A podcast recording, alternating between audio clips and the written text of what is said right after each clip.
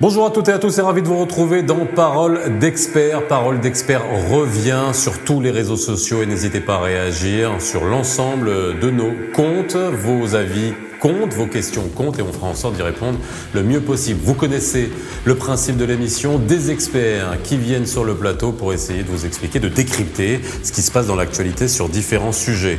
L'immobilier, un secteur qui omnubile euh, les concitoyens marocains. Est-ce que nous avons toujours le même comportement vis-à-vis de l'immobilier, vis-à-vis de l'achat? Covid est passé par là. Le secteur est-il vraiment en crise? L'immobilier ne se portait pas si bien que ça avant la période Covid. Comment est-ce que cela se passe aujourd'hui? Les prix se sont-ils tassés? Ont-ils augmenté? L'offre euh, est-elle en train également de se transformer? Spécial immobilier dans Parole d'expert.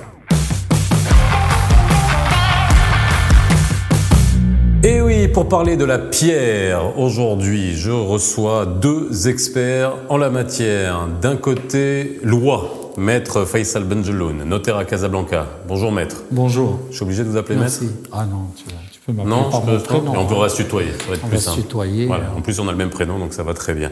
Jawed Ziyed, président de Injaz Holding, spécialisé dans Là, euh, le conseil, Développement immobilier, le conseil. développement euh, immobilier, c'est intéressant d'avoir ce point de vue parce que ça permet d'avoir une, une vue un peu plus large de tous les, toute l'offre hein, finalement, parce que l'offre est extrêmement importante. Euh, on en a beaucoup parlé pendant des années. Est-ce que l'offre est adaptée sur tous les segments, que ce soit sur le social, le moyen, le haut standing On va essayer aujourd'hui de, naviguer à travers ces, ces différents sujets qui concernent l'immobilier. Je vais commencer par un sujet, enfin, une question toute simple. hein. On est aujourd'hui après l'ouverture des frontières.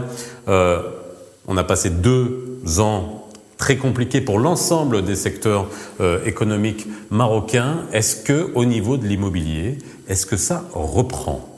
Alors, c'est- intéressant d'avoir vos deux visions parce que Maître Benjamin voit passer les actes, hein, alors que ça soit dans le neuf ou dans le ou dans le dans la deuxième main, dans le récent ou dans ou dans l'ancien. Et là, au niveau du neuf euh, également, de votre côté, est-ce que ça reprend? Est-ce qu'on sent une reprise ou pas? Moi, je pense, merci d'avoir Faisal pour l'invitation. Euh, C'était plaisir de débattre avec euh, Maître Faisal Benjeloun.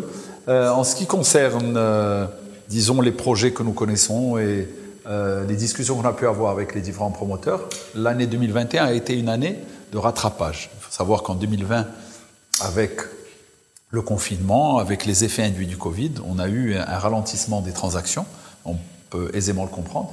2021 a quand même été une année de rattrapage où on a revu un niveau de transaction.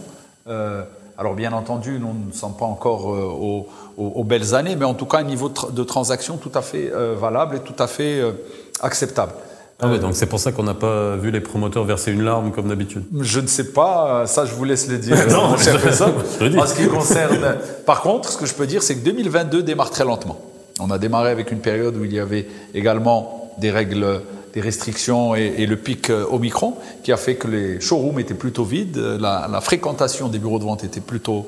euh, et donc, on va dire que janvier, février, euh, on est, c'est encore timide, hein, mais le dernier trimestre, les deux derniers trimestres de 2021 étaient plutôt positifs. On parle En bien du cas, neuf. Hein. je parle bien Ouais, du neuf ouais. absolument, et je parle bien aussi bien du, de tous les de, enfin, de différents segments. Euh, c'est ce qu'on a pu observer. Euh, je laisserai Maître donner son point de vue à ce sujet. Alors vous, Faisal, à votre niveau, dans votre étude notariale, est-ce que vous avez senti une, une reprise, surtout après l'ouverture des frontières?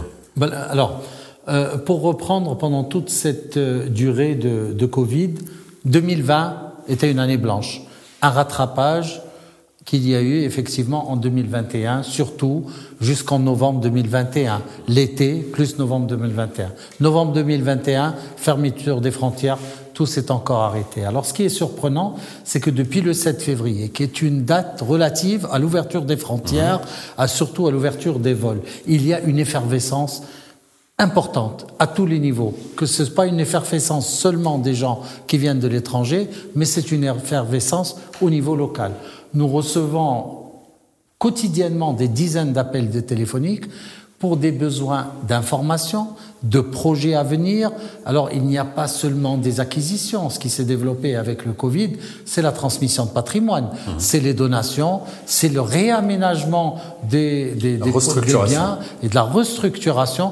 Et ça, bien entendu, les gens prêtent beaucoup d'importance à ce qui s'est passé et ce qui peut encore arriver. Donc, ils essayent actuellement de, de régler au plus vite tous ceux qui veulent vendre, acheter, donner, euh, régler les, des affaires anciennes. Mais effectivement, depuis le 7 février, il y a une effervescence importante. Alors ça, on, on pointe du doigt quelque chose qui est important dans la commercialisation euh, et dans le marché de l'immobilier, c'est la psychologie.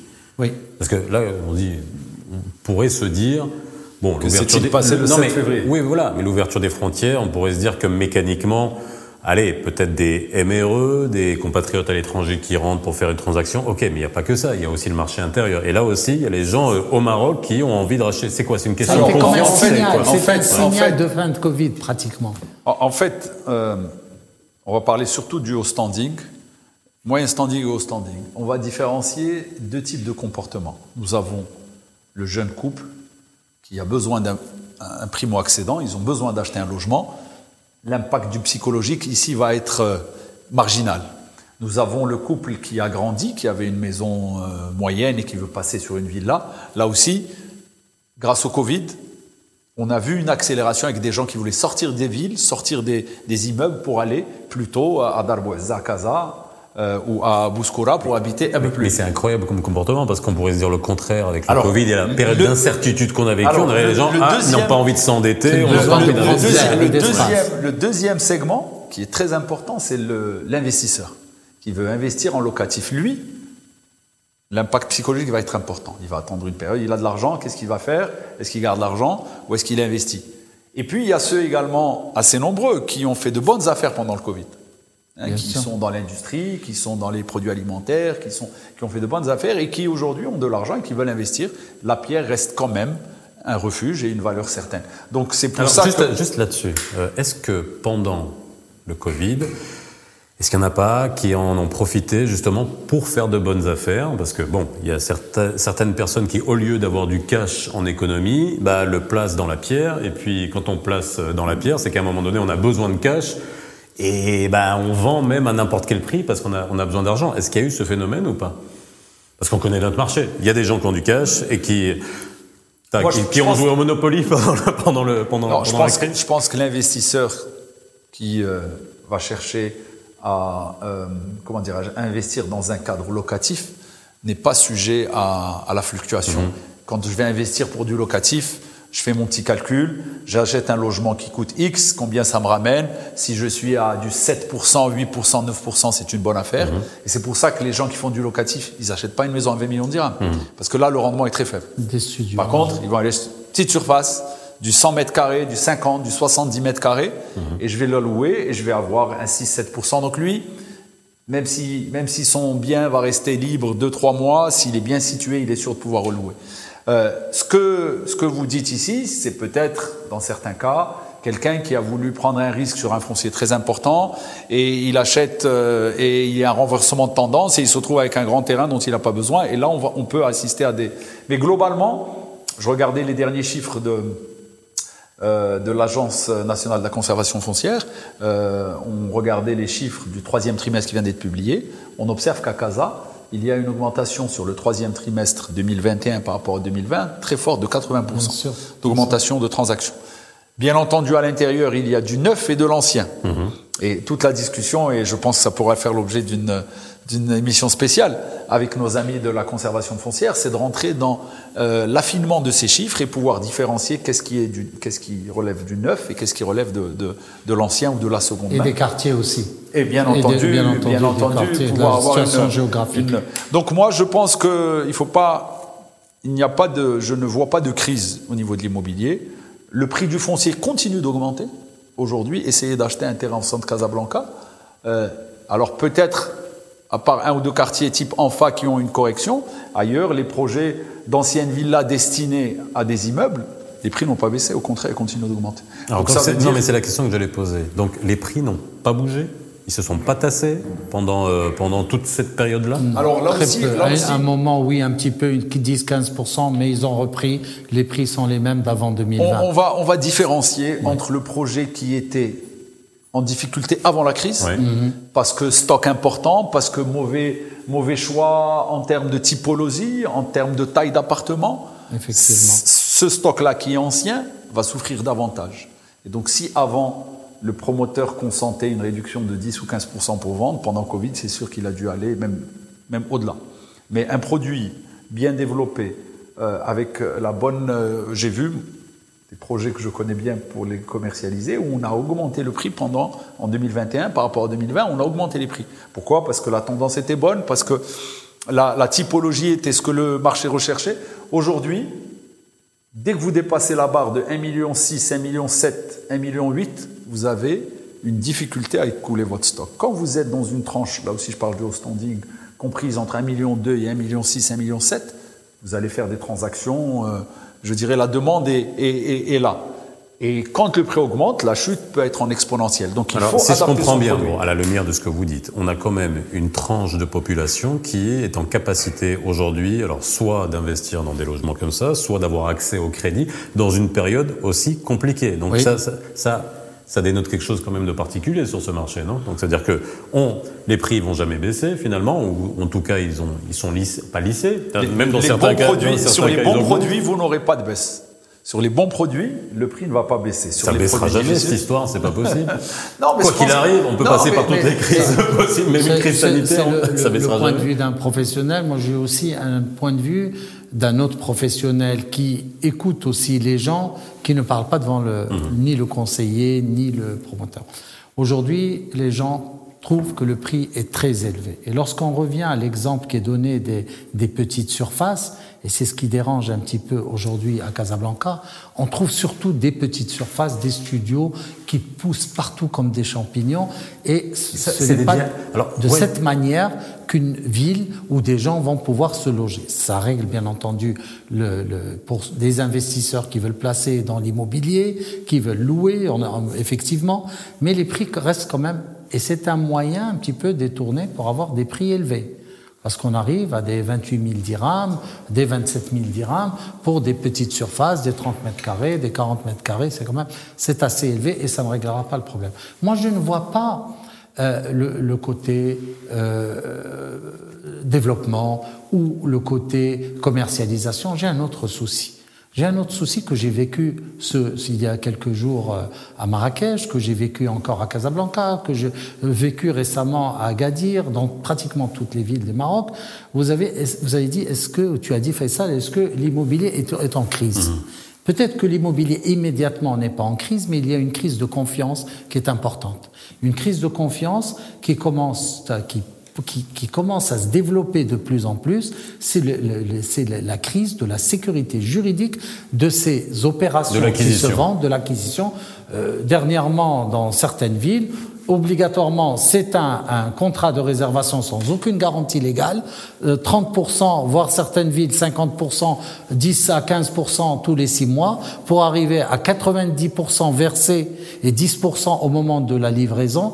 Je trouve que c'est quand même anormal que les autorités encore dans notre pays laissent des promoteurs commercialiser. Je ne dis pas que tous les promoteurs, il y, a des, dé- il y a eu des dérapages, il y a eu des bons promoteurs qui se sont casser la figure, il peut toujours y avoir un, il peut toujours y avoir un risque.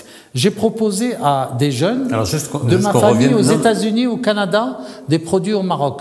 On me répond, ça a bien circulé la fameuse affaire. Euh, on dans- parle de Bob hein. voilà, ça a fait du mal. Ça a fait du mal, ça a circulé dans le monde entier. Des gens ont perdu beaucoup d'argent et ils ne veulent plus reverser euh, pour, pour, attention, une livraison dans deux ans et demi, dans trois ans. Alors Jawed, la crise de confiance, est-ce qu'elle est là? Alors, il y a eu Bob Darna qui a été le gros boom, on avait déjà eu l'occasion d'en parler à plusieurs reprises, mais une affaire comme celle-ci, eh, on pouvait s'y attendre parce que pendant des années, on en a parlé de la fameuse loi sur la VFA et de certains promoteurs, de certaines pratiques, etc. Est-ce qu'on la sent, cette crise de confiance, vous qui êtes dans le neuf, qui accompagnait aussi des, des, Alors. des promoteurs, est-ce qu'on la sent? Alors, ce qu'on ce qu'on va dire, c'est que ces crises-là ou ces problèmes ont réveillé un peu le consommateur, Exact. qui lui devient aujourd'hui très regardant sur le process. Ce qui est pas plus mal. Préoccupé. C'est très bien. Ouais. C'est très bien. Et donc, il pose des questions, il regarde, est-ce que le projet est bien avancé, euh, et il négocie. Et ça, c'est une très bonne chose. Pour ma part, j'ai recommandé, je recommande souvent à- aux promoteurs d'aller dans la loi sur la VFA. C'est une véritable usine à gaz. paraît-il. Oui. C'est une vérité. On, on le vit. Le contrat fait 250 pages. Euh, il faut bien entendu accomplir toutes les formalités d'usage, mais à chaque fois que le client doit verser une avance, on doit refaire le processus encore, acte notarié, légalisation des signatures. Donc c'est un process dans l'État qui est très très compliqué et on en a parlé, ça a fait l'objet même d'un webinaire dédié.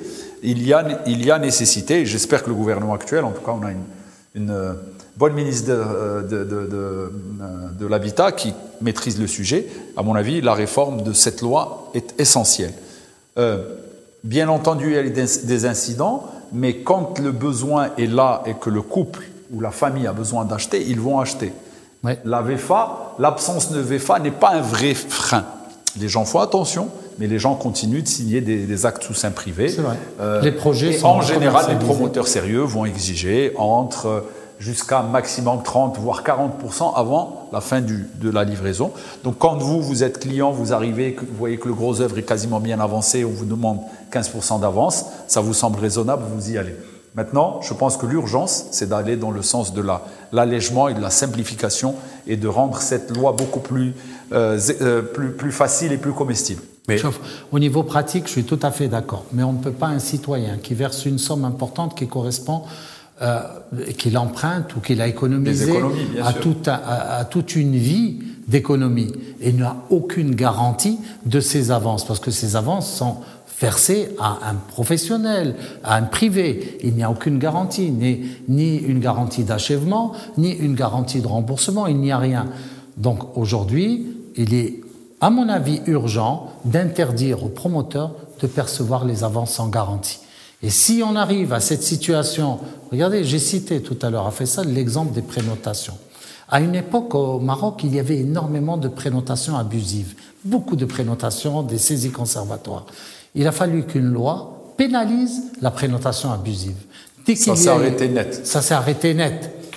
La même chose en matière, en matière d'avance, il faut sécuriser ce citoyen pour le mettre à l'aise. Les gens ne dorment pas, les gens sont inquiets. Les gens, c'est vrai qu'il y a des promoteurs qui sont sérieux, mais il y a eu tellement de, de, dérapages, il y a eu tellement d'incidents, on va appeler ça des incidents, qu'il est urgent de trouver. Le, le problème de la VFA, des signatures, de, des plans, tout ça, tout ça, c'est secondaire. Ça peut se régler en quelques minutes. Le problème le plus important, les assurances ne suivent pas. Pourquoi les assurances au Maroc? La loi a prévu depuis 2003 une assurance qui puisse euh, remplacer la. la... Alors, pourquoi ces assurances pour revenir, sur ce, juste pour revenir sur ce point de vue, juste pour revenir à, l'esprit, et encore une fois, ça vient encore une fois à la notion de prix.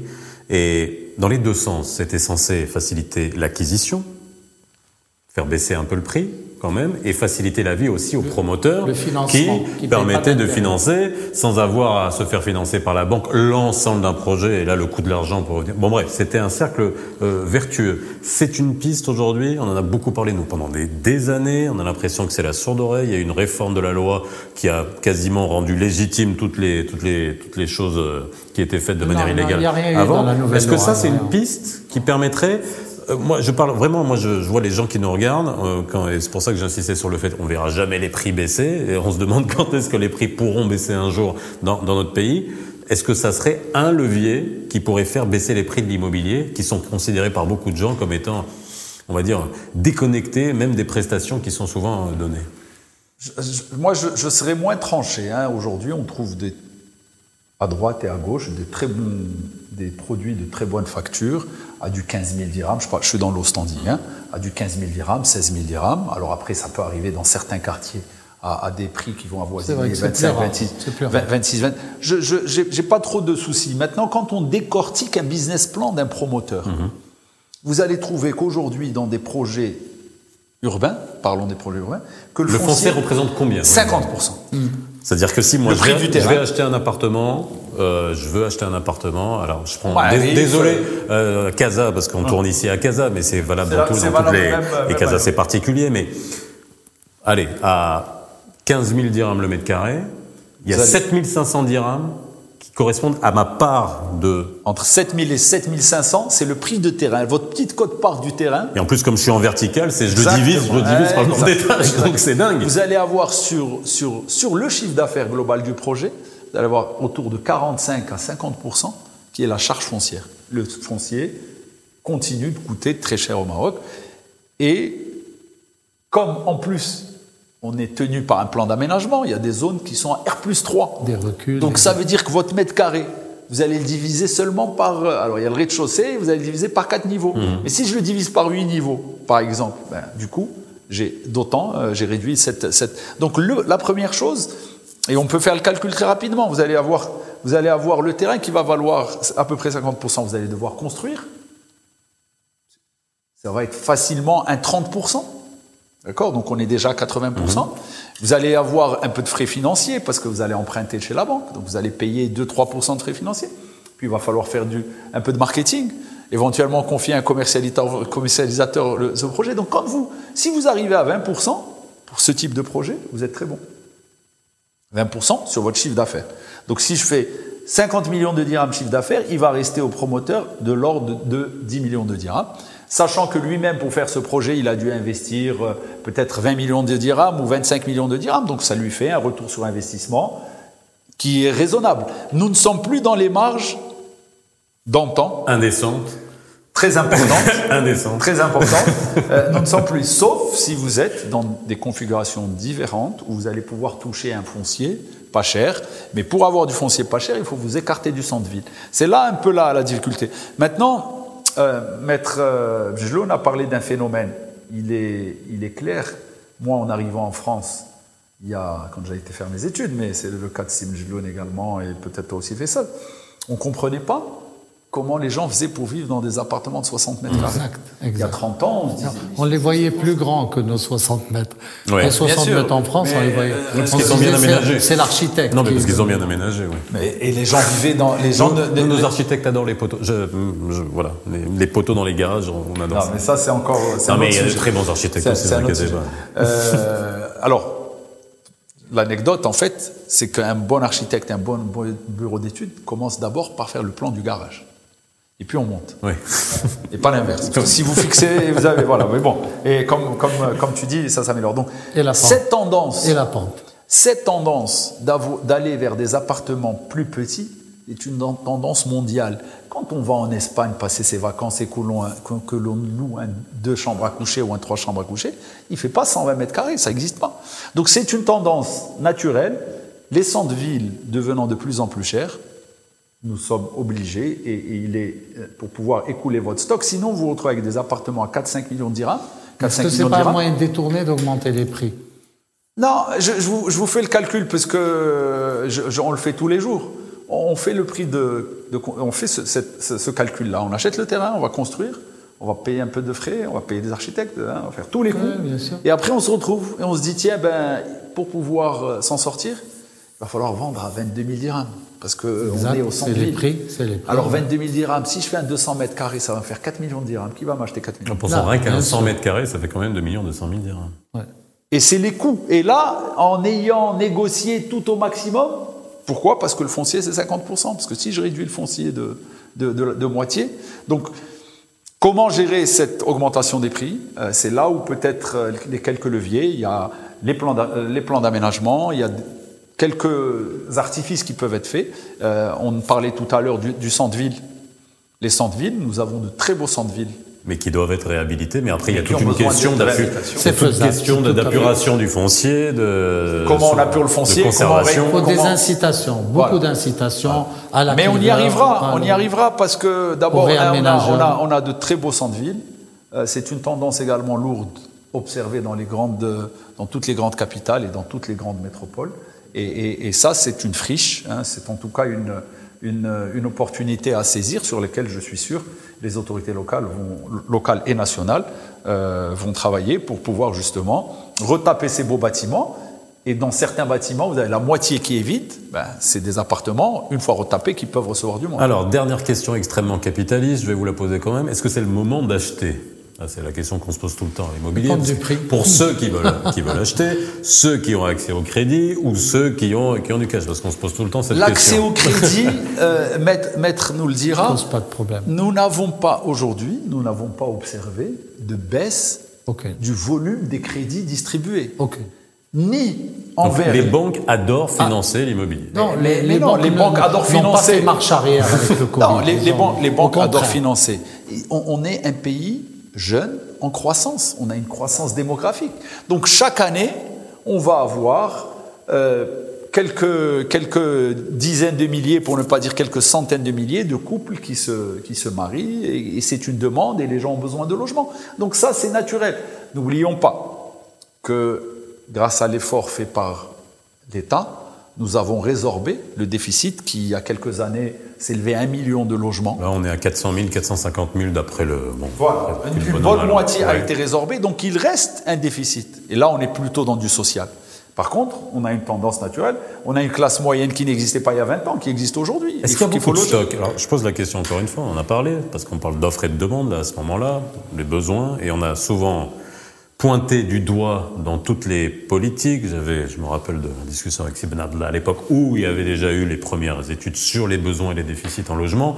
Toujours le même problème d'offres adaptées à certains types de populations. Bon, à une certaine époque, on avait soit le social, soit le super standing, et on oubliait cette espèce de on ne sait même pas comment l'appeler, cette c'est classe plus- moyenne plus ou classe moyenne Il faut aisée, on peut sortir l'appeler de la comme on ville. veut. C'est plus le cas, mais il faut sortir. c'est ce que- c'est ça. Allez-y, allez-y. C'est ça. Et on peut plus aujourd'hui au centre-ville ou dans les quartiers des villes, c'est plutôt difficile d'avoir euh, du moyen standing, puisque le, le- le prix du foncier reste quand même élevé, et donc ça poussait des gens pour aller à Bouskoura, pour aller vers le moyen standing à Darboisa, mais on, on a quand même euh, remarqué à un moment que les On parle que de Casa, mais c'est le même phénomène aujourd'hui, peut-être un peu plus en retard, un peu plus retardé dans d'autres villes comme Agadir, Tanger, etc. Rabat, Rabat que je connais bien puisque c'est ma ville natale, c'est un- on, on a également observé la même chose. On va avoir des quartiers comme Temara, comme Srerat, où on va retrouver également du haut standing, mais beaucoup de moyens standing et du logement économique.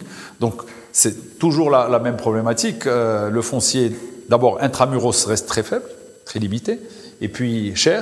Donc nécessairement, les villes s'étalent et on va retrouver à Salé, on va retrouver à, à Srerat, à Temara. Donc c'est c'est la même chose à Tanger. Donc c'est un phénomène tout à fait naturel. Pour avoir une ville harmonieuse, il faut ouvrir des logements dans de bonnes conditions à l'ensemble de la frange, de- à, à l'ensemble des franges de la population. Et il faut aller vers de la mixité. Ça, c'est compliqué. ça. Ça, c'est- très compliqué. Même alors, C'est des choix. C'est des enlevons choix le côté euh, social, philosophique. humain ou très, euh, on va dire, euh, idéaliste d'avoir une mixité. On a une, une société Histoire qui est extrêmement divisée. On a des inégalités. Est-ce que ça, ça, fon- ça a été le cas à Darboaza On a essayé de mixer, mais ça, ça, ça a du mal à fonctionner. Est-ce que ça, on est encore dans cet état d'esprit pour les aménageurs, pour les nouveaux promoteurs, d'essayer de faire de la vraie mixité? C'est Au compliqué, sein même même- commercialement. au- au sein Vous allez faire même- habiter des gens qui ont de grands moyens à des gens qui en, en ont Au, moins. Est-ce que ça fonctionne au sein d'un même projet, c'est souvent compliqué. Euh, on, peut avoir un- on peut avoir du moyen standing avec du social. Mhm.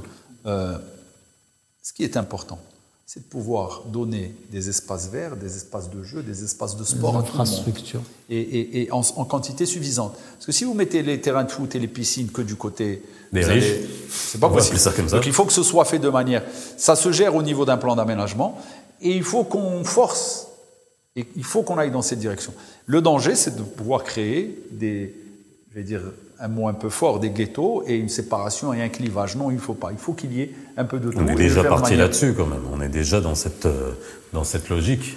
Avec, faut la ah, mettre, faut, ah, faut, ah, faut ça- justement essayer de la comprendre aujourd'hui parce que c'est ce qui se passe. On, on va se retrouver quoi avec des compounds comme il y a en Afrique du Sud où on voit des, on en voit bien à Casablanca Non, avec des je- grands je- espaces je de haut standing à côté de bidonville avec des barbelés. Ce, qui se passe avec à Darboisa et dans la région est pas trop mal. Il y a une zone à forte vocation Exact. sociale.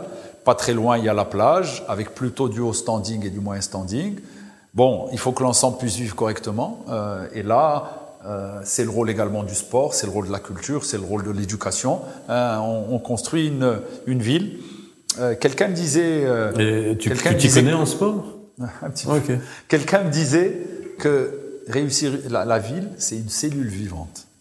Donc si elle manque d'eau, ou elle manque de glucose, ou elle manque de calcium, elle grandira pas de manière euh, homogène et de manière euh, saine.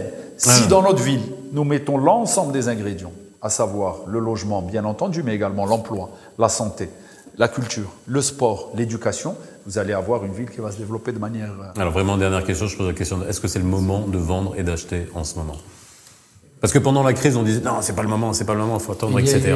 et je, je reconnais. Et qu'il finalement, c'est toujours le moment, puisque les, prix ne changent avantage- pas. exactement ça. Un avantage énorme qui a été consenti par l'administration fiscale pendant la période du Covid, c'est un petit peu le, le blocage de- du référentiel de l'immobilier. Donc, En pendant fait, le Covid, c'était pas tout à fait le référentiel n'a pas été appliqué. Il il est qui a pas encore été bloqué. appliqué. Suite à nos webinaires, mon cher. Ah ouais. euh, Tant que, tant que nous sommes en état d'urgence, et puis il faut une nouvelle note qui va, parce que c'était jusqu'à nouvel ordre, mais euh, je reconnais et je les remercie, et par, grâce à eux et à cette décision sereine qui a été prise, l'immobilier a pu continuer. Beaucoup de gens qui ne voulaient pas vendre ont été encouragés à vendre parce qu'il n'y a pas eu de redressement.